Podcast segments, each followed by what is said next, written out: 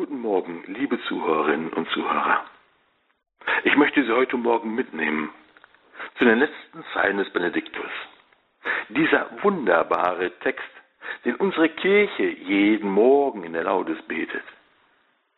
Zacharias spricht oder singt diesen Lobgesang, nachdem er seinem neugeborenen Sohn den Namen Johannes gegeben hat.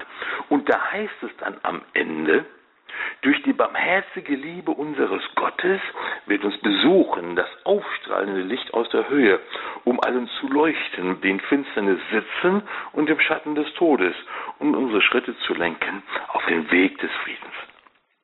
Durch die barmherzige Liebe unseres Gottes. Barmherzige Liebe. Und da benutzt der Evangelist Lukas im Griechischen zwei Worte. Das erste Wort, es meint Eingeweide.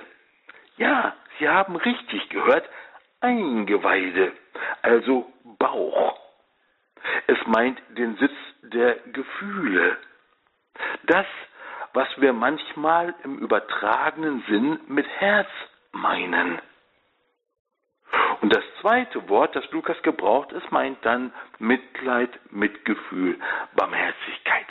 Aber schauen Sie, wenn ich barmherzige Liebe unseres Gottes höre, dann habe ich eher das Bild von einem souverän über alles schwebendem Gott, der mir barmherzige Liebe schenkt, die aber letztlich eher steril ist, fast künstlich, man könnte fast sagen blutlos.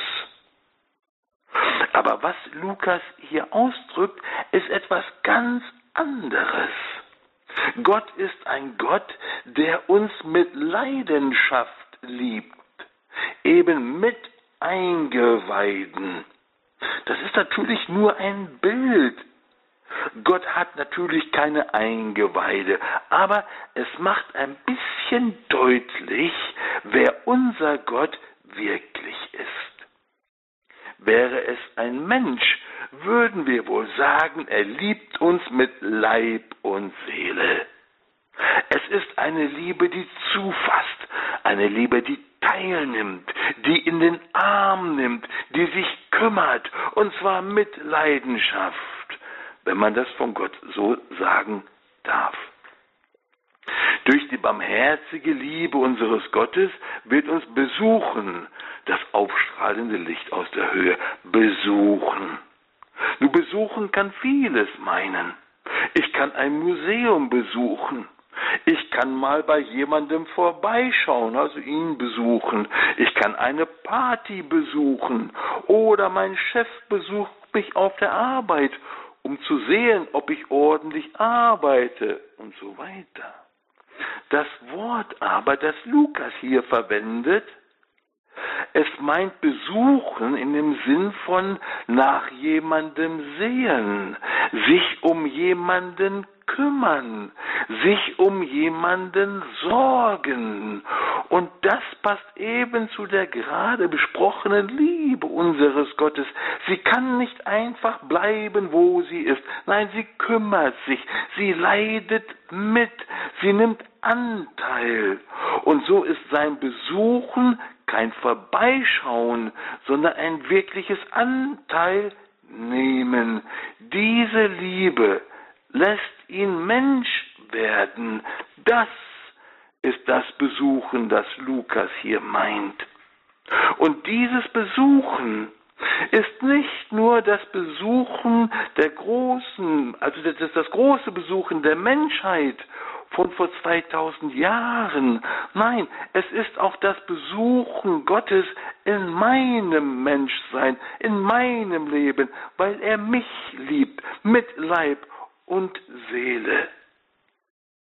Wird uns besuchen, das aufstrahlende Licht aus der Höhe. Aufstrahlendes Licht, was ist das denn?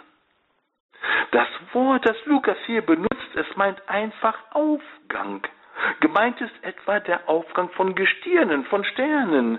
Dieser Aufgang meint auch den Sonnenaufgang im Osten. Es ist ein Bild für das Kommen des Messias.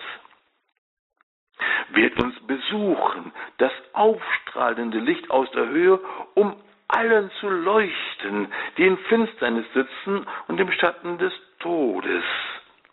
Das Wort, das Lukas hier für leuchten Leuchten gebraucht? Ist nicht etwa so ein unpersönliches Leuchten irgendeiner Lichtquelle, irgendeiner Lampe? Nein, das Wort, das Lukas hier benutzt, es meint erscheinen, sich zeigen, sichtbar und erkennbar werden, begegnen. Dieser Sonnenaufgang, der kommende Messias, kommt, um zu erscheinen. Er kommt, um sich zu zeigen. Und zwar denen, die in Finsternis sitzen und im Schatten des Todes. Die in Finsternis sitzen. Das heißt, ich bin da schon länger. Ich sitze und habe schon fast aufgegeben. Die Finsternis lässt sich kaum noch durchdringen und der Schatten des Todes legt sich in vielen Varianten lähmend über mich und das ist unseren Gott nicht egal. Das bewegt ihn, das kümmert ihn, er leidet. Erinnern Sie sich noch an das Bild mit den Eingeweiden? Er kommt, um Mensch zu werden in, in meinem Leben, Mensch zu werden in meiner Finsternis. In einem Dokument vom Zweiten Vatikanum heißt es, denn der Sohn Gottes hat sich in seiner Fleischwerdung gewissermaßen mit jedem Menschen vereinigt.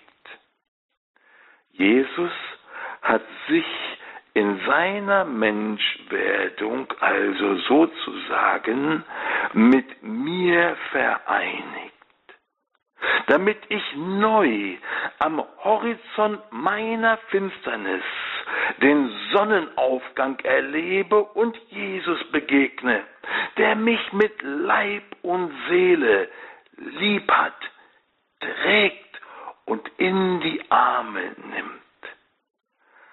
Ein wunderbarer Gott. Ohne Leidenschaft von ihm reden kann nur, wer ihm nicht begegnet ist. Ich wünsche Ihnen, liebe Zuhörerinnen und Zuhörer, heute einen ganz neuen Sonnenaufgang und darin allen Segen des Himmels.